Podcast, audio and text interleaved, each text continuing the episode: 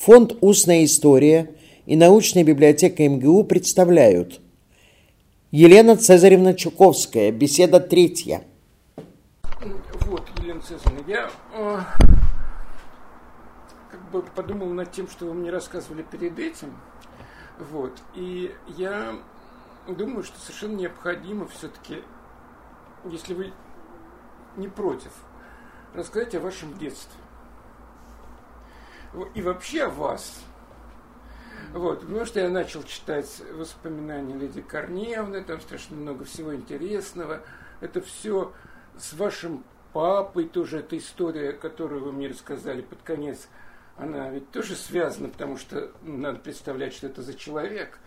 Могло ли, ли с ним такое случиться? Вот. А, а, то есть это, это я потом расскажу, что, что я об этом думаю, но я хотел вас послушать. Ну, Расскажи. про детство мне рассказывать, надо сказать, довольно трудно. Э, ничего интересного я не помню. Было детство, потом я ходила в школу очень недолго. Ну, я не могу по э, да. поверить, но вы помните, как э, вас, например, папа забирал, и вы к нему у да, него ходили, значит, что там... Было, меня по воскресеньям выдавали папе. В это время, значит, он уже женился и был еще сын младший. Совсем маленький, вероятно. Маленький, да, значит, ну, очень симпатичный Саша, с которым у нас всегда были очень хорошие отношения. Значит, мы с папой, с Сашей и со мной угу. ходили гулять, потом нас водили в ресторан. Есть какие-то фотографии, где я там над каким-то бульоном, значит, чахну. Э, ну, я помню, что мама вот всегда очень много работала, днем и ночью. У меня была няня Финка. Э, и, в общем, никаких ярких... Я не ходила в детский сад никогда в жизни. То есть росла дома. Была, значит, у меня подруга Таня, э, то есть э, из маминой редакции Зои Моисеевны Задунайской была дочка Таня Валова, моих же лет. И мы, значит, у нас были мама Лида и мама Зои, были две мамы. Угу. И мы с этой Таней в одинаковых платьях, значит, ходили. Э, вот так я помню по детству. Никаких ярких особенно происшествий не помню. Но приезжали в Переделкино, вот, например, в 1939 году. Угу. Там была кошка Чертеца, которая меня очень интересовала. Я даже, по-моему, о ней писала какое-то сочинение. Э, вот. Ну, в общем, помню начало войны. Значит, Переделкин вырыли щели на всех участках. И довольно ведь быстро начали. А у нас было так, что... Ну, когда началась война, мне было 9 лет. Сознание мое было такое, что я говорила, что замечательно, что все это произошло, и мы поедем на пароходе. Так что меня все это очень радовало вообще было. Мы, значит, в это время произошло вот что. Мама написала Софью Петровну.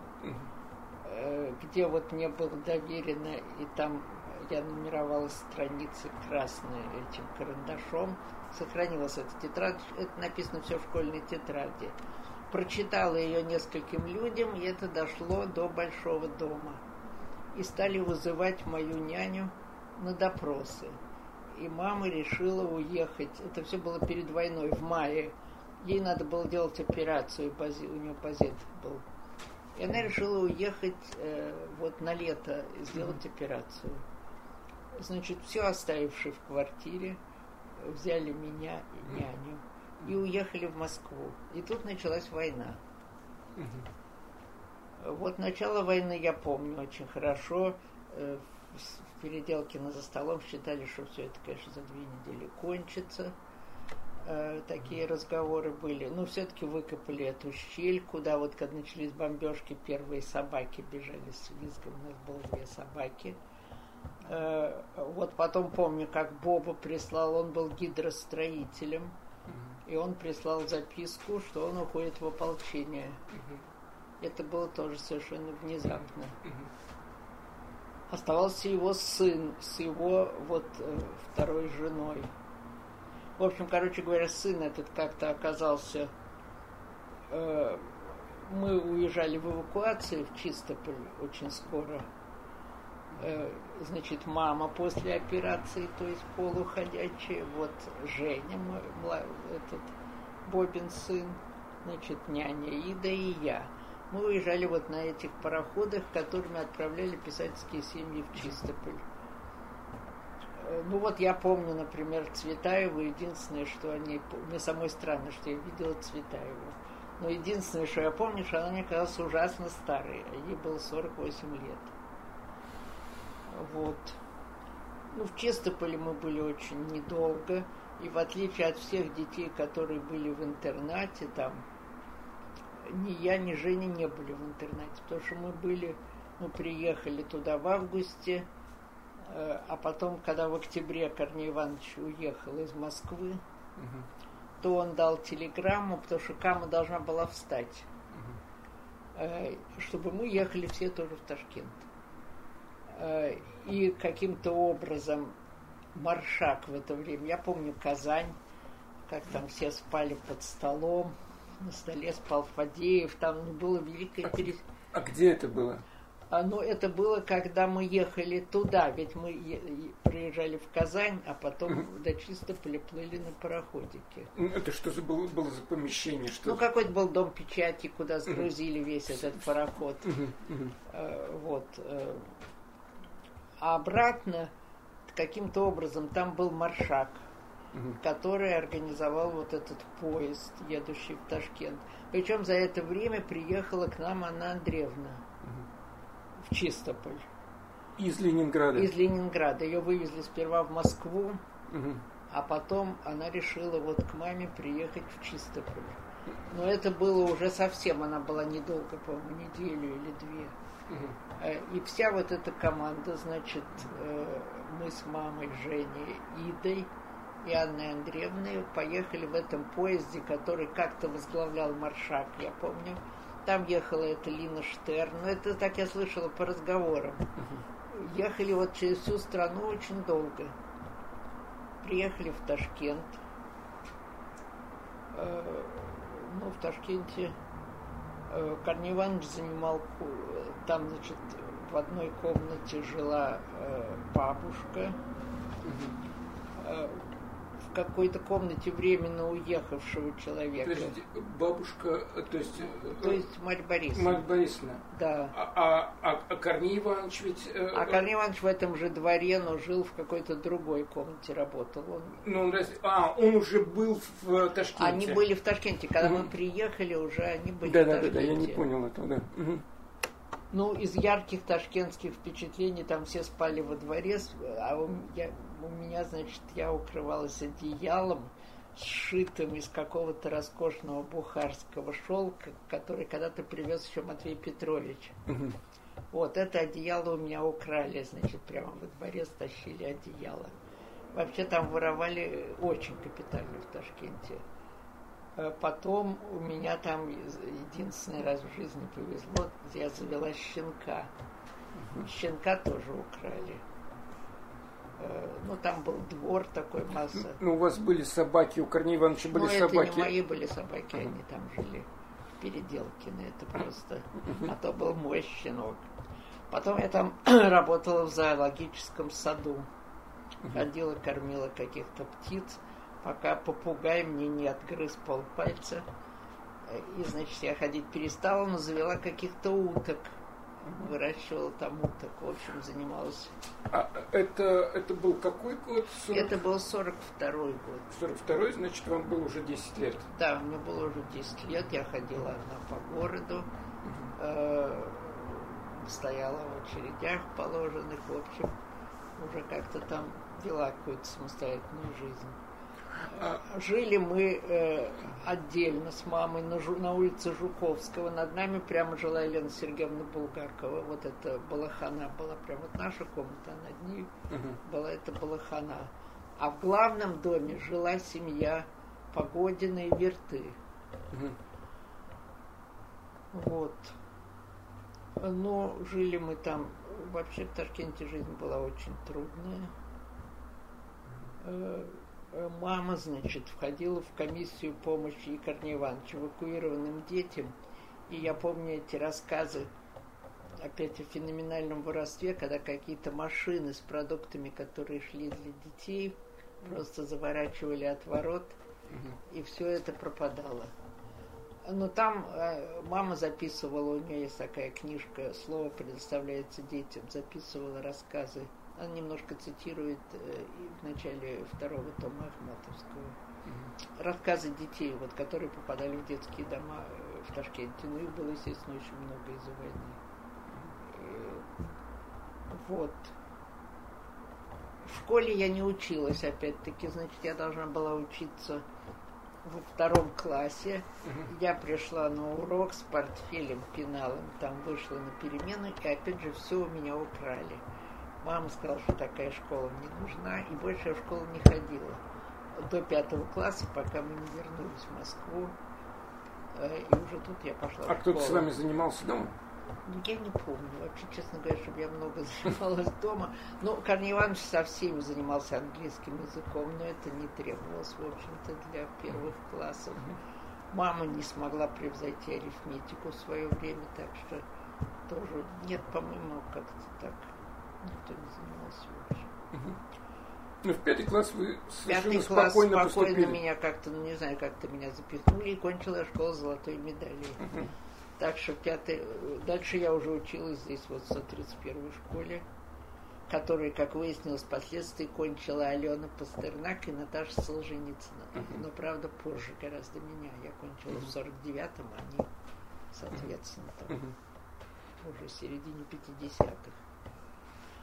Вот, а вот э, Лидия Корневна пишет то, что я успел прочесть из той книжки, которую вы мне подарили, как папа ваш э, кормил вас банку варенья, мог вам скормить. Да, ну он был человек, да, неорганизованный совсем. И мама всегда возмущалась. Да, да, там Ему не было никакого доверия. Так... Я так слышала краем уха по телефону, всегда происходили какие-то большие скандалы. Угу. Ну, как-то в детстве в это не вникаешь. Ну да. И, в, и я не, не могу сейчас рассказать, из-за чего они происходили. Ну да, что-то не ну, разрешалось, ни рестораны, ни все это не разрешалось вообще. Да, что, что вы не спали днем. Все, там, что это да, происходило, да, да это все маме не нравилось. Там это все Нет, подробно мама... описано Лидией Корневной. А. Да. А вы помните вот э, второго мужа Лидии Корневны? Ну, очень смутно, конечно, угу. потому что э, ну, года полтора он, правда же, мы жили вот на, на загородном, пока вот его арестовали. Угу. Ну, я его помню внешне, помню, конечно.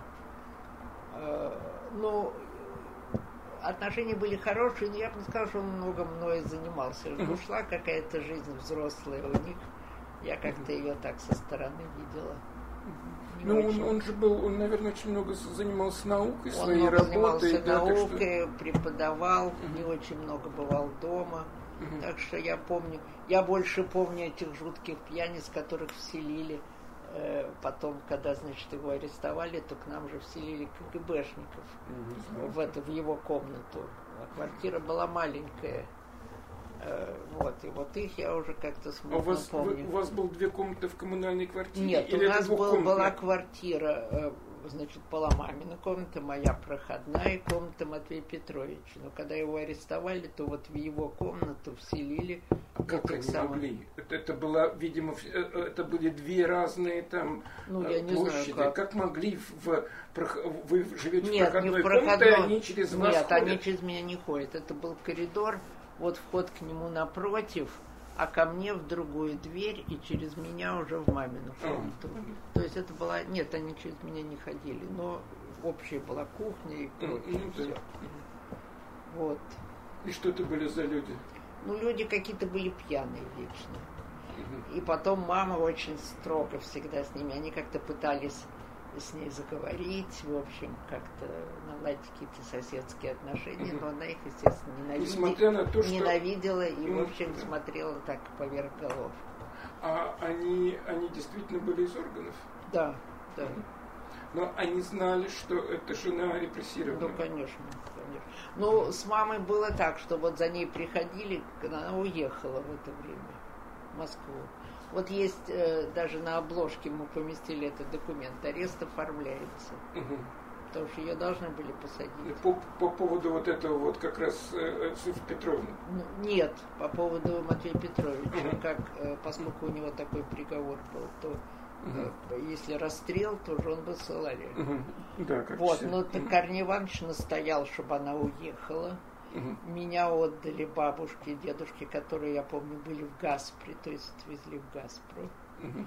Мама уехала из Ленинграда. Вот после... То есть Корней Ивановичу и э, Марье Борисовне да. в, в Газпру. Да, угу. но это были не, несколько месяцев угу. после ареста. И потом она вернулась, и уже все. Э, следующие неприятности начались у нее только после Софьи Петровны. Uh-huh. А uh-huh. так за ней не приходили. Uh-huh. Вот. Ну, вообще так, если посмотреть, например, судьбу Николая Корнеевича, вокруг которого расстреляли всех его друзей. Значит, Стенич, там, Берзин, вот с кем он постоянно дружил, кто ему всегда бывал, э, Колбасев, ну, в общем, ой, всех. И было дело, по которому вот просто мне показывали, человека 18 дней допрашивали по делу Николая Чуковского, то есть дело завели, угу. но, тоже, но он тоже уехал из Ленинграда, угу. так же, как Корней Иванович, они угу. все уехали в 1938 году, угу. и Маршак уехал, угу. поскольку всю редакцию посадили. И, в общем, это в каком-то смысле, вероятно, их спасло. Ну, конечно, да. Потому что там было дело Тихонова, и Тихонов тоже, кстати, уехал. То есть к Ленинграду было особое какое-то пристрастие. Я из детства еще не вспоминаю э, бесконечные болезни, угу. которых у меня было просто какое-то несметное количество. А, ну, это неинтересно вспоминать. А, а потому что все-таки такой климат там э, Ну, видимо, хлипкий организм. У меня было корь, дифтерит, скарлатина, аппендицит, перитонит – Э, да, ну, в общем, все, что бывает, даже что-нибудь я не помню. В общем, все, что положено и не положено, все было. Понятно. Вот. И да, и э, вот э, мы возвращаемся. В, вот, вот что еще непонятно.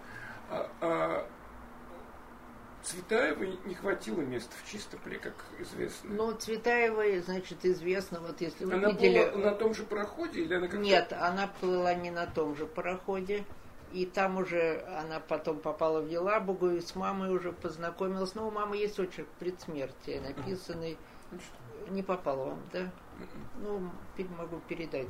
Э, и э, она познакомилась уже с мамой э, через общих знакомых.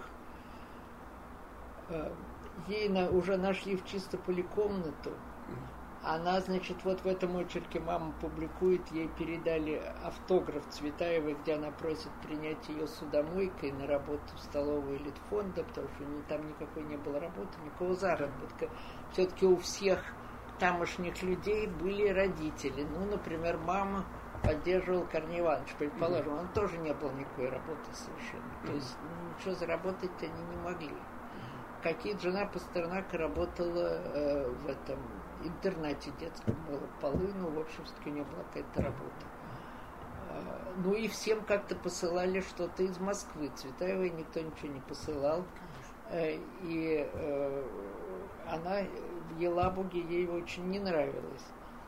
Плюс Мура из-за того, что еще там получилось, из-за того, что он был с мамой, его не брали в интернат. Угу. Интернат это тоже была привилегия. То есть либо вот, скажем, детей Пастернака брали, то есть э, потому что там работала мать, угу. скажем, а допустим меня не брали, потому что мать, угу. ну там была своя система. Да, понятно.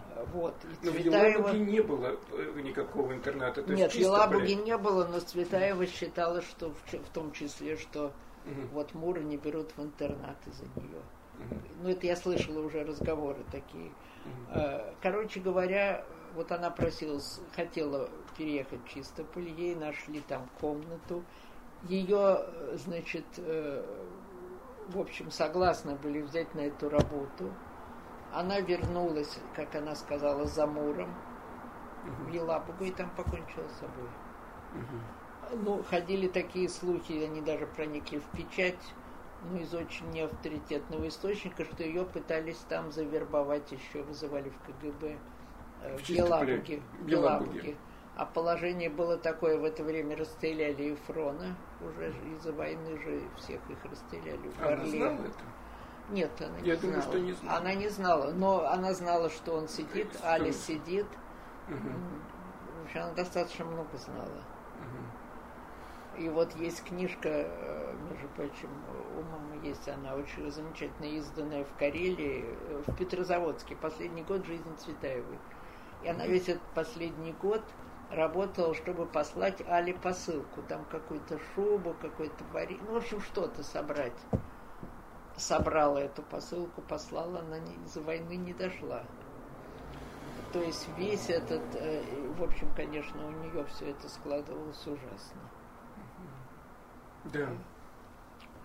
И Вот. вот. вы помните в тот самый момент, когда она приезжала уст- устраиваться, да? Ну, она, да, она тогда, ну, я вспомню, что она приходила к нам, сидела вот на заваленке, курила, ждала, пока мама там что-то соберется, и они ушли э, вот в гости к людям, которые там искали, искали потом за нее комнату. Так что нет, ну, я опять же так очень... Меня вообще мало интересовали знаменитые фамилии, к сожалению.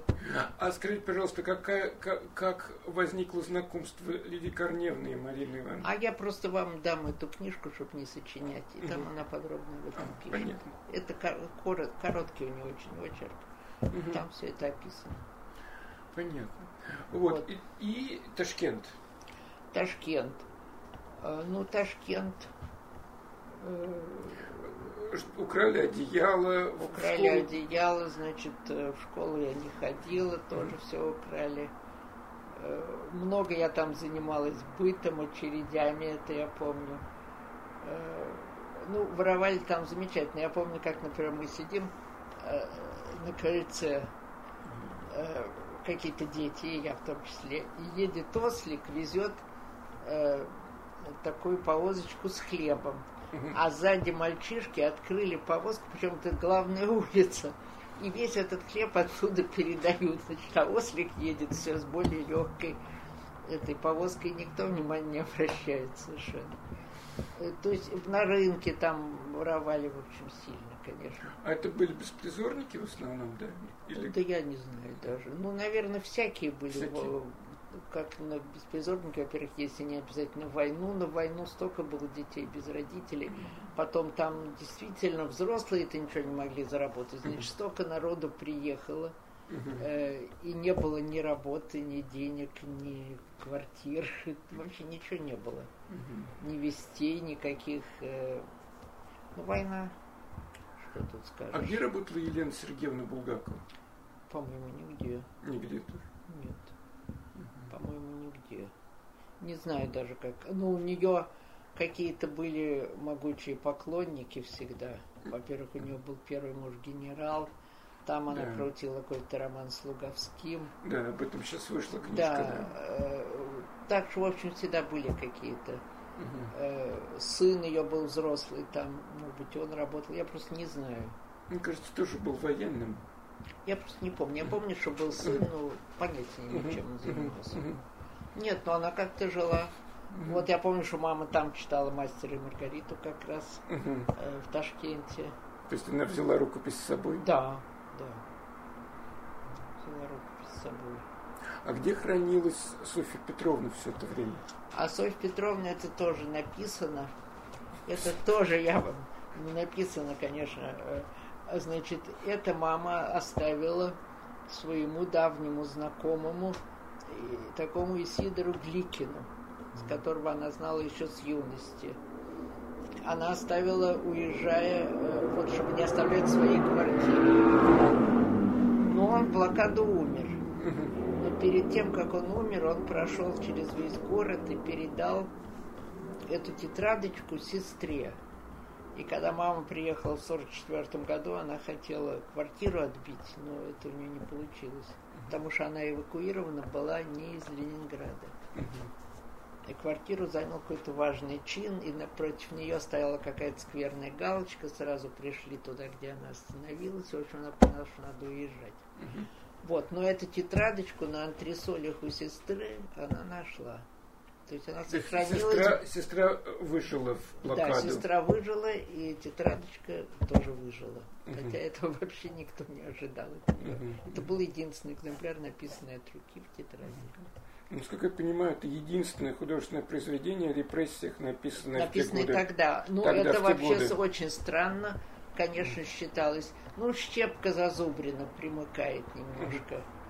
А, Вот как раз я буквально вчера читала последнем номере знамени э, Сашу Нилина, тоже из Переделкинца, сына Павла Филипповича Нилина.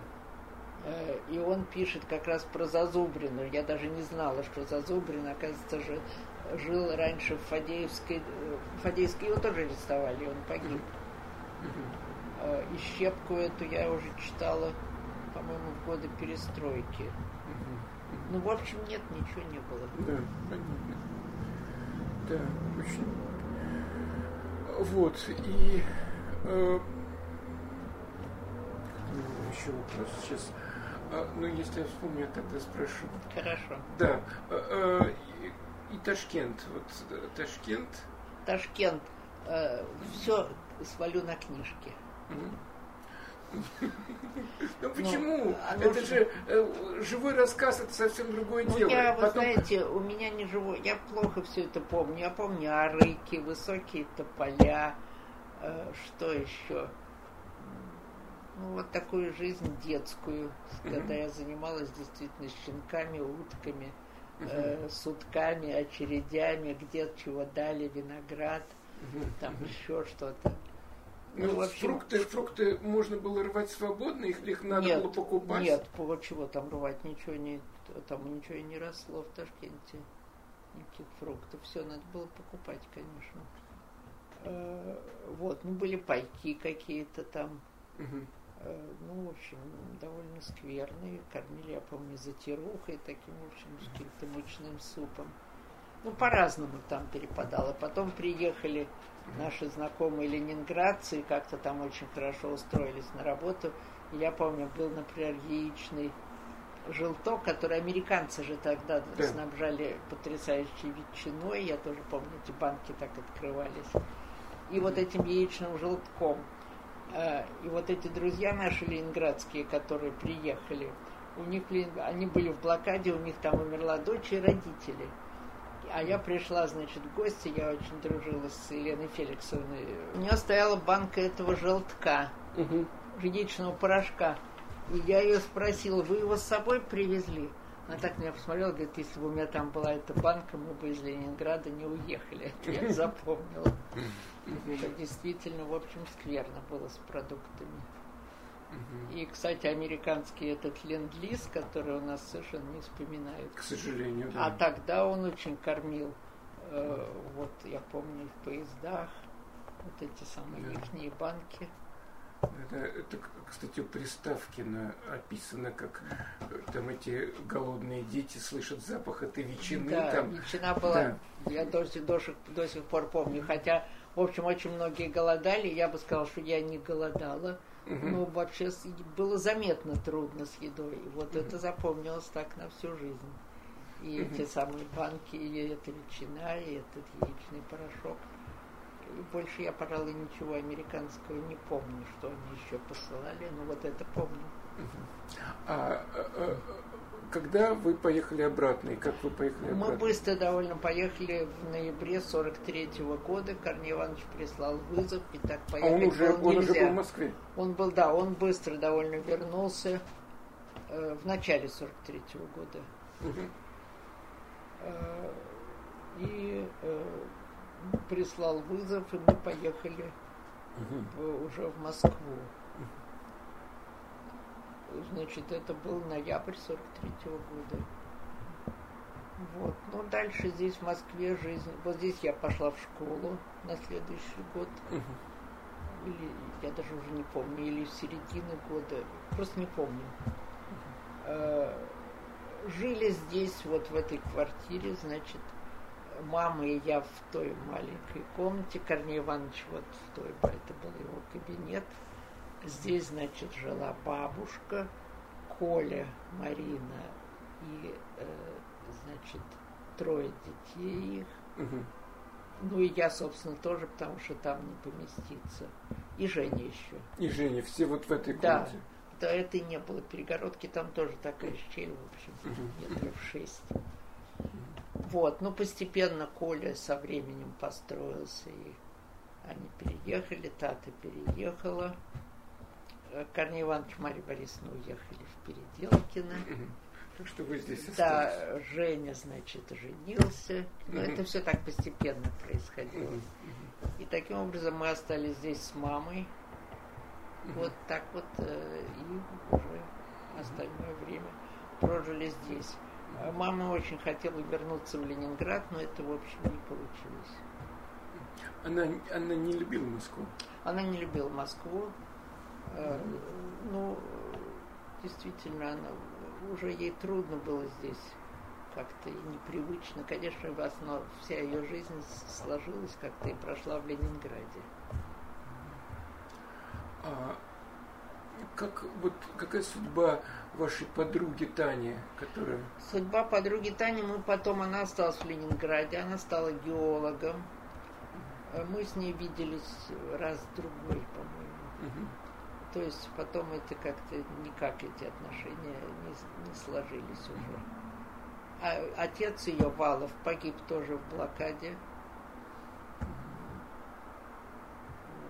Мать после войны, по-моему, уже не работала. Она пережила блокаду Таня. Таня нет. э, дети, как-то детей вывозили. Э, Вот, а они, эти, вот, а кто не уехал, в общем, они погибли там в первый год. Да. да.